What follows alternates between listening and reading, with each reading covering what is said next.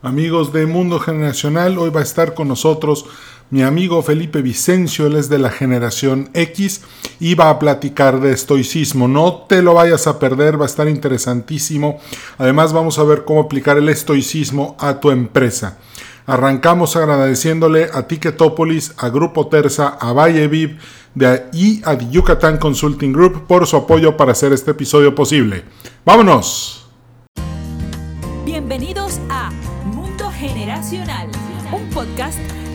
platicamos acerca de las diferentes generaciones de México y Latinoamérica.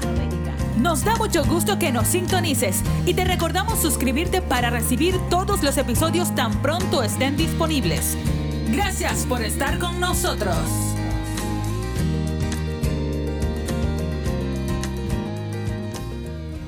Listo, comenzamos. El día de hoy eh, va a estar fabuloso, te va a servir muchísimo lo que vamos a aprender. Además de que eh, te voy a platicar un poco. Felipe y yo nos conocimos en la red social que se llama Clubhouse, en un grupo en el que estábamos platicando acerca de estoicismo y créeme que desde que lo empecé a escuchar vi que sus conocimientos eran algo muy, muy interesante, muy padre. Y estaba yo pensando en todas las personas y todos los tomadores de decisiones que escuchan este podcast y pensé, hay que compartir lo que dice Felipe con los escuchas de Mundo Generacional. Felipe, bienvenido. ¿Cómo va todo allá en Santiago de Chile? ¿Qué novedades? ¿Cómo está eso de... Ya me enteré de que hubieron elecciones en Chile y hay todo un ambiente agitado, pero Qué gusto tenerte con nosotros y gracias por dedicarnos este espacio. Hola, hola Edwin, saludos desde Santiago de Chile. Bueno, sí, pues estamos viviendo momentos interesantes en Chile desde el punto de vista político, en donde los chilenos están dando la oportunidad de escribir una nueva constitución y de una otra manera generar un marco de convivencia que nos permita desarrollarnos de mejor forma y hacer y dar cuenta de los desafíos que tienen las sociedades actuales. Así que en ese sentido también muy estoico, observando, pero también participando eh, y aportando desde lo que uno puede hacer en sus círculos de influencia, en la conversación, en la reflexión y de una otra manera de que esto sea lo mejor que podamos hacer. Y ahí conecta inmediatamente con, con el estoicismo, que ojalá nuestra sociedad sea la mejor expresión de ella misma, ¿no? Exactamente, la mejor versión de nosotros. Exactamente. Felipe, me gustaría que nos comentaras o nos platicaras. Hay muchas personas que nos están escuchando ahorita que no saben lo que es el estoicismo. Entonces, ¿qué te parece si comenzamos por ahí? ¿Qué es el estoicismo? ¿Cómo surge? ¿Y qué necesidades satisface? Bueno, es, muy interesante de, de, dónde nace a través de Zenón de Sitio que era un eh, comerciante que tenía naves y que de una otra manera en, algún, en un naufragio pierde todo. Y por lo tanto es muy interesante el origen del estoicismo, desde Zenón de Sitio, de un hombre que lo pierde todo, que era rico y lo pierde todo. Y en ese deambular, eh, un poco con, lo que había ocurrido, llega a la Estoa y, y encuentra la filosofía. Y desde ahí empieza a conocer las escuelas helenísticas, ¿no es cierto? De una otra manera todo lo que tenía que ver con Sócrates y Platón, y empieza a, filosofar, ¿sí? A filosofar. Y, eso es lo bonito del estoicismo. El, estoicismo, a final de cuentas, es una invitación a filosofar, ¿no? Y entonces hablaba de esto, de la creencia platónica, ¿no es cierto?, de que todo hombre vive en la sociedad que merece. Entonces, se, dedicaron y, ellos dedicaban sus esfuerzos teóricos, terapéuticos, didácticos, ¿no es cierto?, para demostrar que somos libres, responsables y capaces de ser felices gracias a nuestra razón. Incluso en un mundo cuyos acontecimientos ya están determinados. Esto es muy interesante, ¿no? Porque de una otra manera esto es lo que tiene que ver con esto de vivir de acuerdo a la naturaleza. Y por ejemplo, este hecho imprevisto de una otra manera de haberlo perdido todo es una muestra de aquello. No, tenemos mucha certeza o seguridad de lo que pueda ocurrir, pero sí podemos el, momento anterior haber tomado buenas decisiones. Entonces, desde ahí enmarcan todo su quehacer en lo que llaman la ética de la virtud. independiente de cualquier otra consideración. Y en ese sentido, lo aleja un poco de otros filósofos y, la, y, la, y los conecta con las escuelas de esa época que era el epicureísmo. ¿sí? Y, y en este sentido es súper interesante porque también eh, uno empieza a ver conexiones, por ejemplo, hoy día con lo que señalaba Spinoza y Kant, que es muy posterior al, estoicismo. Entonces, hay, hay, una cosa que es muy interesante eh, del estoicismo, que es un pensamiento convergente, que de una u otra manera muchas personas en el mundo se han hecho las mismas preguntas y de una u otra manera pareciera ser que han llegado respuestas muy similares. Y por eso también se ven conexiones con el budismo, el confucianismo, el taoísmo y los, y los filósofos actuales, que de una u otra manera pareciera que comienzan desde ellos, pero cuando uno los lee bien, dice, bueno, pero parece que esto los filósofos se lo preguntaron incluso antes de Cristo. Entonces hay un, hay un pensamiento convergente y por eso creo que al día de hoy, el siglo XXI, toma tanta relevancia el, estoicismo, porque se vuelve contemporáneo, se vuelve contingente. Creo que eso podría... podría. Y, hay, y hay un tema que es muy interesante, que está en de sitio, un, mercader, un, comerciante rico, está, eh, ¿cómo se llama? Epícteto, que fue un esclavo, y, el otro conocido también, Marco Aurelio, un emperador, y Séneca, un filósofo, ¿no es cierto?, que fue consejero de Nerón. Entonces, es muy interesante que el estoicismo pasó por distintos personajes de la historia con distintos orígenes. Por lo tanto, no es una filosofía de los ricos de la época, de los filósofos, de los más pobres, de los que eran esclavos, sino que convergieron desde distintos lugares en ideas, en ideas similares, por decirlo de una manera. Por lo tanto, es muy interesante porque calza, calza con cualquiera, ¿no? No, es privativo en la filosofía estoica, y ahí está, yo creo, su universalidad. De acuerdo. Y, bueno, ahorita estábamos platicando de Zenón de Sitio, que, que llegó a la Stoa. Mm. Y este, ¿quiénes fueron los primeros seguidores de Zenón de Sitio? ¿Quiénes fueron las primeras personas que se acercaron a él y cómo empezó a tener resonancia eh, su manera de pensar? Eh, bueno, ahí eh, se habla que su discípulo más fiel era Cleantes, ¿no? que se hizo cargo de la escuela de Zenón, y que de una otra manera al, principio se llamaban zenonianos, los que seguían a Zenón en, esta, en esto de ir entendiendo y haciéndose esta pregunta ¿no? de, por qué ocurre lo que ocurre. ¿no? Y ahí, ahí empiezan a, ocurrir cosas, pero también de una reflexión de decir, parece que puedo ser feliz en la ausencia, ¿no? en, la pérdida. Entonces, de, ahí está Diógenes de Laercio, ¿no es cierto? Está Crisipo, Crisipo de Solos, que también son, son personajes de esa época que fueron los que de una otra manera fueron configurando esta escuela. Eh, ellos como los más principales, yo, yo en, ese sentido como de, mucho conocimiento de la historia de la filosofía, no, me manejo tanto porque me he dedicado mucho al estoicismo como una práctica cotidiana eh, y, y, obviamente leyendo, pero principalmente reflexionando respecto a sus principios filosóficos. ¿sí? ¿Cuáles son estos principios filosóficos o, qué te ha enseñado el, estoicismo de cómo vivir? Sí, yo, creo que la, la, base fundamental es lo que tiene que ver con la dicotomía del control. O sea, precisamente lo que podemos controlar y lo que está fuera de nuestro control.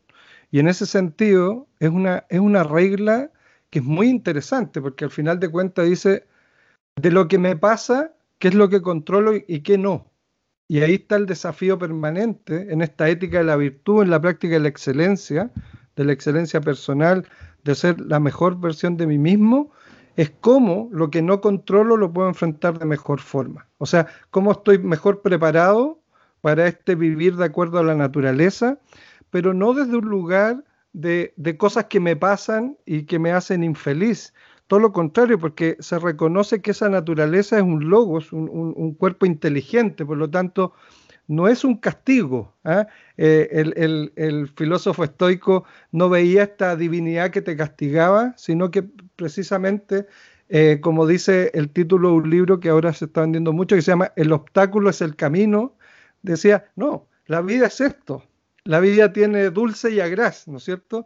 Y por lo tanto, frente a la realidad, que es eh, en muchos casos impredecible, como lo que estamos viendo hoy día con la pandemia o, crisis que han habido financieras en el mundo, que nos ponen en un punto en donde quienes estaban preparados o, se habían preparado con su mejor versión, les han permitido enfrentarlo de mejor forma.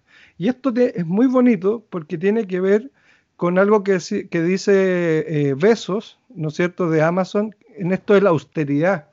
Eh, él, tiene como política la austeridad.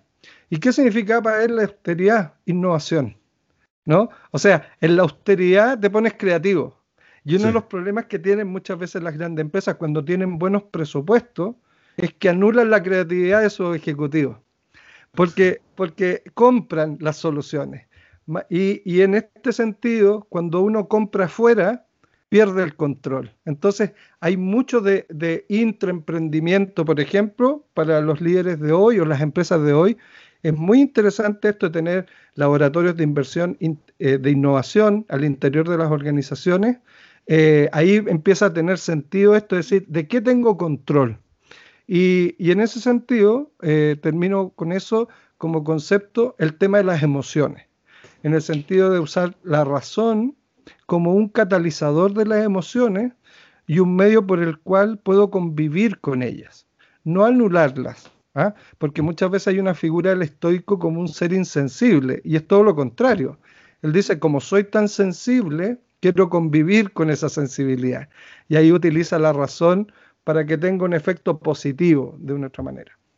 Ya. Bueno, ahorita que mencionabas a Jeff Bezos, hay un dato muy interesante que, me llamó la atención a mediados del año pasado, eh, precisamente leyendo un libro de, estoicismo, que decía que de los 500 hombres y mujeres más ricos del planeta, 400 se consideran abiertamente estoicos. y ahorita mencionaste a Jeff Bezos, y Jeff Bezos también se considera un estoico. Sí. Eh, Warren Buffett, Bill Gates, Steve Jobs, todos ellos se consideraban estoicos. Entonces yo creo que ahorita todos estos empresarios, directores generales y tomadores de decisiones que nos están escuchando, creo que sería un, eh, una buena, un buen consejo decirles por qué el estoicismo los puede ayudar en sus proyectos para que puedan alcanzar este éxito, que no es un éxito que genera apego, sino es un éxito genuino basado en el amor a la humanidad. Me gustaría absolutamente, y, creo que hoy en día con, los modelos de organizaciones exponenciales, cuando colocan como primer punto un propósito, ya no se habla de la misión y la visión, sino de un propósito que, que trasciende a la organización, que trasciende a la empresa, y uno lo ve desde ese lugar, obviamente, ¿por qué conectan tanto? Porque este principio de la austeridad significa principalmente vivir con menos de lo que tienes. ¿Pero qué significa eso? Que de una otra manera te, te, educas, tienes una, una visión empresarial de que pueden ocurrir situaciones y vas a poder salir adelante cuando ocurran estas situaciones imprevistas que podría ser lo que le ocurrió a Zenón de Sitio, perderlo todo. Entonces, cuando se tienen estas vidas un poco más austeras, que no es de pobreza, es austeridad, aprendes a vivir con poco, ¿no? Y te hace, te da más tiempo y te genera menos preocupaciones. Una de las cosas que hablan es que ellos dicen, bueno, cuando uno vive al máximo, sostener el máximo, lo único que hace es hacer que pierdas tiempo. Pero si uno baja, baja dos cambios, ¿no? Eh, eh, a la marcha o baja la velocidad, lo único que puede ocurrir con eso es que estás en un espacio que controlas, pero que te da visión para tomar decisiones o enfocarte en cosas que podrían ser nuevas. Cuando uno está sobre la máquina, tratando de sustentarla, eh, pierdes visión, absolutamente pierdes visión y empiezas a dedicarte a lo urgente y pierdes percepción de lo importante. Yo creo que el estoico, en el, concepto del liderazgo, tiene que ver con eso, con la capacidad de salir de lo urgente y pasar a lo importante. Y para eso necesitas tiempo. Y ese tiempo te lo da precisamente tener control sobre tu operación, control sobre tu gerencia y de una otra manera tener el tiempo, porque lo tienes controlado, tener el tiempo para crear más.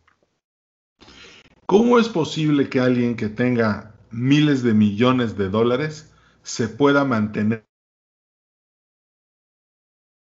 y pueda seguirse un estoico y no decir me entrego a los placeres y a la buena vida y a todo lo que significa la satisfacción inmediata?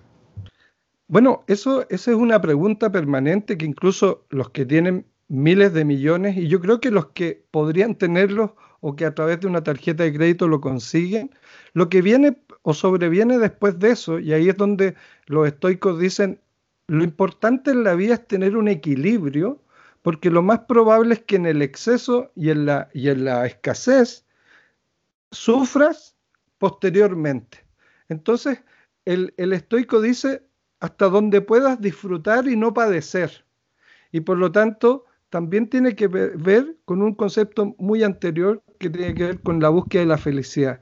Y esta felicidad entendida como una paz mental, también como una forma de vivir con tranquilidad, por decirlo de alguna manera. Y por lo tanto, ¿por qué no, por qué no sucumben a eso? Porque de una otra manera no lo necesitan porque no tienen puesto afuera lo que son. Y esto es muy bonito. Eh, Mark Zuckerberg anda en un vehículo que cuesta 30 mil dólares, 40 mil dólares, y es uno de los hombres más ricos del mundo. Él, no, ha puesto en su vehículo o en su ropa costosa su éxito. Y por lo tanto, ahí también está el, el, gran tema, es decir, realmente si tengo estos miles de millones de dólares, tengo que decirle a alguien además que me visto o consumo de tal forma para que me crean que eso es cierto, ellos ya pasaron a otro lado porque eso es poner afuera, en el reconocimiento de otros, su éxito. Y ahí es donde uno se puede perder. ¿Qué es lo que suele suceder, por ejemplo, muchas veces con artistas, con eh, deportistas famosos, que terminan perdiendo sus fortunas porque lo que más querían era demostrar su éxito. Y ahí a lo mejor podrían haber pasado por alguna escuela de estoicismo para entender que la felicidad era ser la mejor versión de, ellos mismos. Y ahí hay un caso que es eh, eh, LeBron James, ¿sí? Parece eh, ese es el, lo tengo anotado acá, que, que, es un jugador de básquetbol que cuesta alrededor de 440 millones de dólares, ese es su valor, y él sigue viviendo en la misma casa y él vive de manera austera y de una otra manera porque dijo, bueno, yo lo que quiero es ser feliz, no necesariamente exitoso.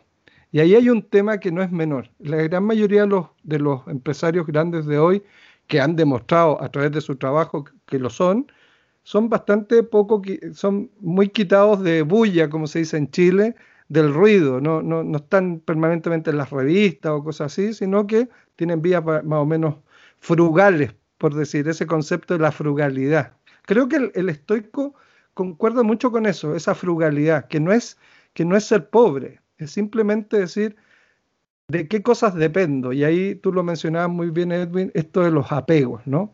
El, apego que significa cosas que están fuera de mí. Exacto.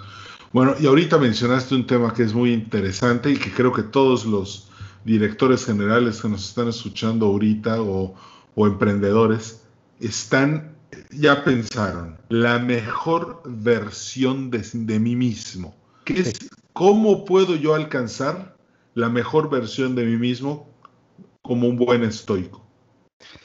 Yo siempre lo, he tratado de traducir como, como la conciencia permanente de que hacer bien las cosas es la única forma de hacerlo. Y ahí hay un concepto de excelencia. De hecho, en lo que es, cuando se habla de calidad, y yo esto lo he hecho con personas que han trabajado conmigo, cuando les digo, Estamos en un proceso de certificación de calidad, por ejemplo. Yo le digo, la calidad es hacerlo bien cuando nadie te está supervisando. Entonces, esta mejor versión de mí mismo tiene que ver con conceptualizar que no, no, entiendo hacerlo de otra forma que no sea hacer bien las cosas. ¿Y qué significa eso? Primero, esforzarse. Segundo, también estudiar, eh, adquirir conocimientos, preguntar, eh, tener buenas personas alrededor que le permitan a uno complementar lo que no sabe. Entonces, también en esto hay un tema que la humildad yo creo que también es un, es un gran valor o una característica muy clara de una persona estoica, que es quien reconoce su ignorancia, está dispuesto a aprender, a reflexionar, pero que de una otra manera también sabe que no es capaz de dominar todo y por lo tanto eh, solicita la ayuda de manera genuina. Y entonces, de una otra manera, yo creo que va por ahí, la humildad, el, entender que las cosas hay que hacerlas bien sí o sí, y por una razón simple, porque quieres ser feliz. Y ser feliz también significa que los que están a mi alrededor son felices. Y, y si yo lo quiero traspasar esto, si soy líder a mi organización, es, es instalar en la organización que hacerlo bien es la única forma. Y, y, ahí vamos a tener la mejor versión de nosotros mismos como empresa, pero también como líderes. Y eso significa también generar los espacios y, y permitir que las personas sean su mejor expresión.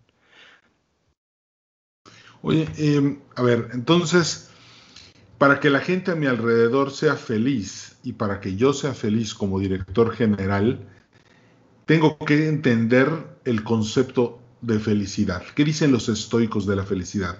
¿Cómo puedo ser un líder de un proyecto y ser feliz? Sí, la, felicidad no, no, está dada por momentos de euforia, sino más bien con este justo medio, ¿no? Que en la filosofía antigua se hablaba tanto, este, este, este equilibrio en el cual soy capaz de enfrentar la vida, mi día a día, los negocios, de una manera equilibrada. Y, la felicidad para los estoicos, que es una búsqueda permanente, no es un lugar al cual uno llega, sino al cual uno va, eh, eh, tiene que ver con eso, con, con, un equilibrio en la toma de decisiones eh, que es fundamental. Y eso, eso pasa por, en el caso de un director general, obviamente de tener los antecedentes necesarios, de no reaccionar eh, inmediatamente frente a las circunstancias, sino respirar, tomarse esos 10 segundos, analizar el contexto eh, y de una otra manera, todos esos momentos que de una otra manera dan tranqui tranquilidad o esta quietud que algunos también llaman hoy en día, ¿no? Esa quietud, esa capacidad de frente a cualquier hecho de la vida, tener una quietud que te, que te libera para la toma de decisión posterior, creo que es, es, es, la clave y es lo que uno puede llamar felicidad. Simplemente tener paz en uno eh, desde el punto de vista de ser capaz de tomar decisiones desde tu emocionalidad, pero siempre, siempre pidiéndole consejo a tu razón. Creo que y eso termina en este equilibrio, en este punto medio, en este, en este justo medio. Yo creo que la felicidad, por lo que yo he podido ir interpretando, tiene más que ver con eso, como una forma como enfrento la vida, más que como estados en los cuales yo diga, mira, si vas a un bar y te tomas dos cervezas, vas a ser feliz. No, no, no tiene que ver con eso. Tiene Bien. que ver con la libertad de haber tomado esa decisión y okay. que eso te provoque tranquilidad. De acuerdo. O sea, la felicidad no es ser adicto a la dopamina, ni a las endorfinas, ni a la adrenalina. Por supuesto, es... y de hecho ahí está este concepto de la austeridad. Yo creo que Warren Buffett, eh, Zuckerberg, Bezos, cuando hablan de auster austeridad, yo creo que tiene que ver con eso, tiene que ver con la ausencia de aquellos elementos como las dopaminas que te dan, una, una, te dan un placer. Y por eso que el estoicismo también se, se desliga un poco del, del epicureísmo, que, entendía que el dolor, la única forma de sanarlo era con más placer. Y creo que de una u otra manera son las sociedades en las cuales estamos viviendo hoy día, en donde perdemos un poco el foco y nos vamos solo al placer para no sentir dolor. El, el estoico siente el dolor, vive el dolor, pero posterior a esa emocionalidad que la, que la acompaña, reflexiona y dice, bueno, de aquí qué puedo sacar, qué está en mi control, qué está fuera de mi control, y sigo adelante. Y ahí hay, hay una clave, no es la ausencia del dolor, no es más placer para, para, no sentir dolor, todo lo contrario, el, el, el, el, el estoico siente dolor. Yo, por ejemplo, tengo esta práctica que para mí es dolorosa desde mi forma de vida cómoda, de bañarme con agua fría en un país como Chile, ¿ya? Porque en Chile hay un grado bajo cero, bajo esas temperaturas. Si uno está en el Caribe, podría ser incluso refrescante Así es. la ducha fría. Pero cuando uno está en estas condiciones donde el, agua es fría y que parece un, un, ejemplo muy trivial, pero no es así. Es decir, me duché con agua fría sin la necesidad y me di cuenta que si no tuviera agua caliente podría ducharme con agua fría y no pasa absolutamente nada. Ya. Oye, me dejas pensando con algo que se me hace un poco fuerte. Eh, yo creo que el mundo de hoy nos vende la idea de que la dopamina es la felicidad mm. y creo que nos empuja en ese sentido. No sé si, si, y la verdad es que muchos, muchos han creído este estilo de vida basado en la dopamina del éxito, la disco, la cerveza, el carro, la casa, este. Sin embargo, la dopamina creo que genera un apego a estas cosas, porque si las perdieras, creo que sería muy doloroso. Absolutamente, absolutamente. Bueno, yo, yo creo que al final de cuentas, esto, esta reflexión, que es como estamos viviendo hoy en día, y que de una otra manera es complicado para un director general, por ejemplo, de una empresa de alimentos, a lo mejor esta conversación porque dice, bueno, pero también yo necesito generar consumo, ¿no? Necesito que la gente quiera consumir mis productos.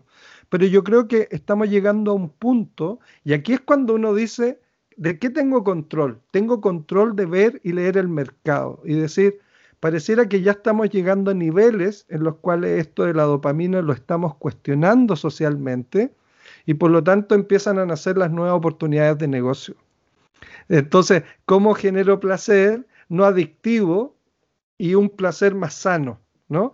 Y si ustedes se dan cuenta, hoy día el veganismo eh, está recobrando fuerza, está, está, está cuestionando al mercado de la carne, por ejemplo. Y si bien es cierto, es un pequeño movimiento, ojo, pero está cambiando un sistema valórico respecto al consumo de alimentos. Y las empresas que lo entiendan de esa forma y que, por ejemplo, el otro día fui a comerme una hamburguesa a Johnny Rockets. Deliciosa. Bueno, y ya tienen eh, hamburguesa vegana. Porque ahí hay directores que están entendiendo que no pueden no tener la alternativa. Claro. Y por lo tanto, en la medida que el mercado cambie, ellos ya estaban. Ya hicieron el cambio. Y eso que, demuestra que dentro de su control sí podían ir adecuándose en el mercado respecto a las necesidades de esos nuevos consumidores que están apareciendo. Y por lo tanto la transición es mucho más sencilla. Pero cuando, cuando asumo el control que tengo de leer lo que ocurre en el mercado. Y con esto quería, quería decirte una cosa. los consumidores se puede decir que están afuera de nuestro control. Y si yo hago ese análisis, lo único que puedo hacer, si ellos están afuera y no tengo control sobre ellos, como un director comercial, creo que entonces lo que me toca es incorporar a los clientes en mis procesos de diseño de productos y servicios. Porque al final de cuentas, eso sí estaría en mi control y mantendría esta conexión con el mercado en forma permanente. ¿Qué significa lo que está bajo mi control y lo que significa que algo no está bajo mi control? ¿Cuál es esa diferencia? Para, ¿Cómo la puedo entender mejor? Yo, yo diría que lo que está en mi control tiene que ver casi única y exclusivamente con mi razonamiento. ¿ah? Eh, muchas veces se dice que ni el cuerpo eh, es parte de tu control. Podrías tener una enfermedad por mucho que te alimentes bien o no, pero hay algo que tiene que ver con tu emocionalidad y racionalidad que está dentro de tu control. Eso, eh, y que tiene que ver y está dado por el ámbito de las decisiones, ¿no? Yo, yo diría que al final de cuentas de lo único que uno es dueño, siempre y cuando la decisión no está afectada por algo que esté fuera, y ahí está el gran trabajo del estoico, es decir, cómo me limpio en el sentido de decir, me conozco de tal forma que ya entiendo mis propias motivaciones, ¿no?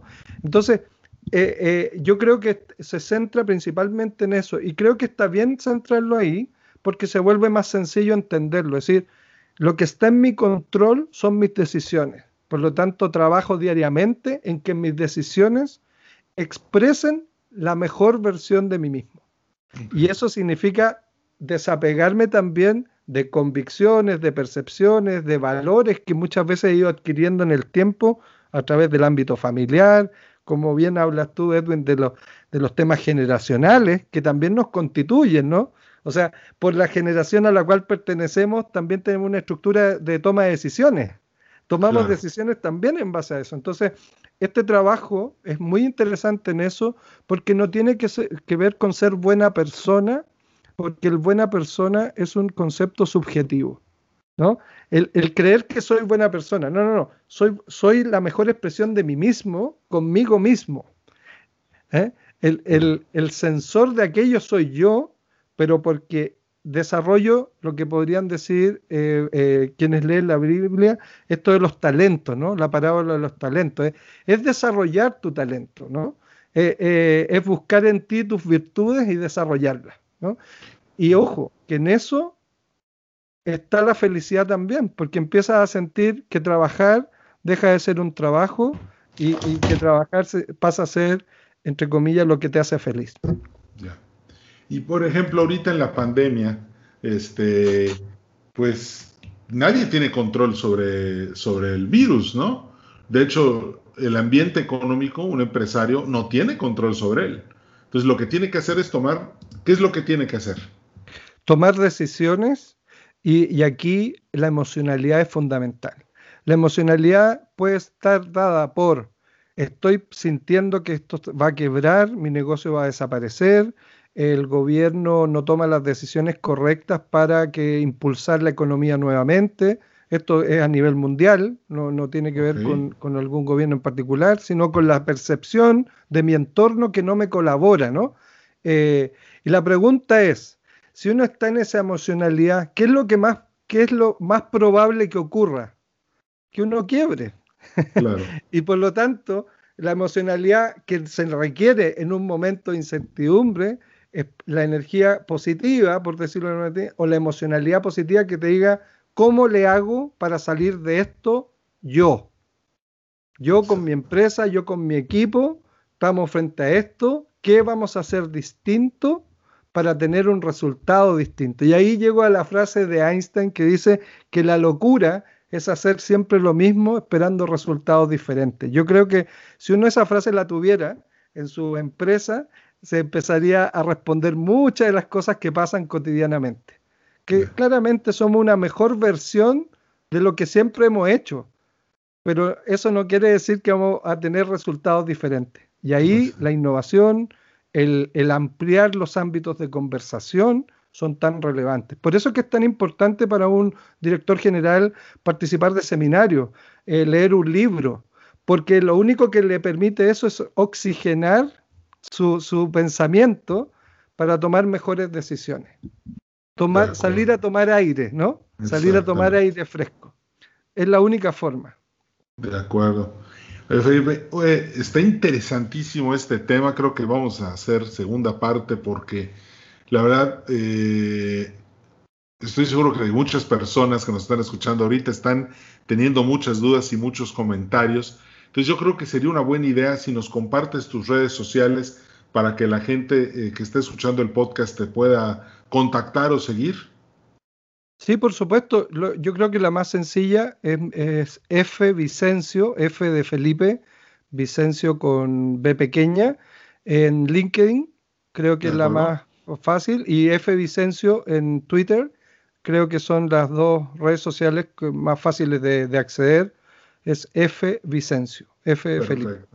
Perfecto, Felipe, pues y a través tuyo también, o sea, a, través del podcast eh, eh, también eh, la invitación, porque esta es una invitación que me haces tú, pero también es una invitación conjunta a quienes puedan sentirse interesados, ya que contigo hemos platicado tanto de, estoicismo que, creo que ambos también tenemos mucho que aportar en eso. Sí, hemos platicado, hemos platicado mucho de estoicismo y creo que este la verdad es que hemos platicado más de media hora, en, privado hemos platicado yo creo que unas cuatro horas, por lo menos, y la verdad es que hay muchísimas cosas que, compartir que a los, que a los, este, que a todos los que son empresarios les podría servir, este, muchísimo para que puedan salir adelante en esta crisis, entender mejor las circunstancias y comprender que eh, las decisiones se toman a partir de...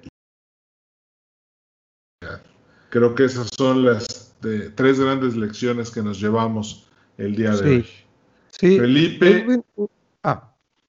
No, adelante, adelante, adelante. No, no, solo, solo un comentario. Yo, yo realizo en Clubhouse una sala todos los días en la noche y que tiene en promedio de duración 3 a 4 horas, que es una cosa increíble. Pero lo que más increíble, y creo que es un buen mensaje a los directores generales ejecutivos, es que el estoicismo conecta con las personas. Y esto es muy, muy interesante, porque efectivamente uno podría eh, tener un asesor, una mentoría, pero lo importante es cómo bajo todo esto a, mis equipos. Y lo que yo he podido comprobar en las salas de Clubhouse es que esto conecta mucho con gente muy joven, eh, estoy hablando de gente de 20 años, de 30 años, de 40 años, y eso no es menor que haya un lenguaje que permita conectar sobre un propósito a una organización. Excelente. Pues muchísimas gracias, este, Felipe, por habernos brindado este, esta entrevista, este rato contigo para aprender y para poder mejorar la mejor, la, versión de nosotros mismos y aspirar cada día a ser mejores. ¿Me aceptas una invitación más a, un, a otro episodio en el futuro? Por supuesto que sí, pues muchas gracias a ti por la oportunidad. Excelente. Amigos, no nos podemos despedir sin mencionar a nuestros patrocinadores que son los que hacen posible que el podcast Mundo Generacional salga adelante. Primero que nada, a Grupo Terza, si estás pensando en llantas nuevas, ya sea BF Goodrich, Michelin o Uniroyal, o también si estás pensando en un coche nuevo, ya sea un Peugeot, un Renault o un Jack, por favor, acércate a ellos www.grupoterza.com.mx. También a Fundación Vallevip, que trabaja en el noroeste de México apoyando a personas que han sido víctimas de la violencia a nuestro siguiente patrocinador, que es Ticketopolis, el auditorio virtual más grande de América Latina. Por favor, acércate a nosotros para que puedas vender más y puedas tener eventos en los que la gente conozca lo que estás haciendo. Conócenos en www.ticketopolis.com. Y por último, a Yucatán Consulting Group, si estás pensando hacer negocios en Yucatán o si estás pensando eh, incorporar un gobierno corporativo a tu, a tu empresa, pues por favor contáctalos, te van a ayudar muchísimo y tienen una cartera de productos mucho, muy interesante. Amigos de Mundo Generacional, un placer, me despido, gracias por haber compartido con nosotros este episodio que trata del estoicismo, espero que te sirva mucho, va a haber otro, no te lo vayas a perder y seguimos en contacto. Nos vemos próximamente con más episodios de Mundo Generacional. Muchas gracias.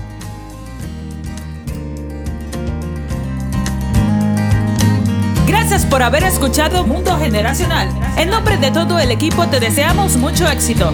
Danos un like en Facebook, Podcast Mundo Generacional y suscríbete al boletín semanal en edwincarcano.com slash contacto.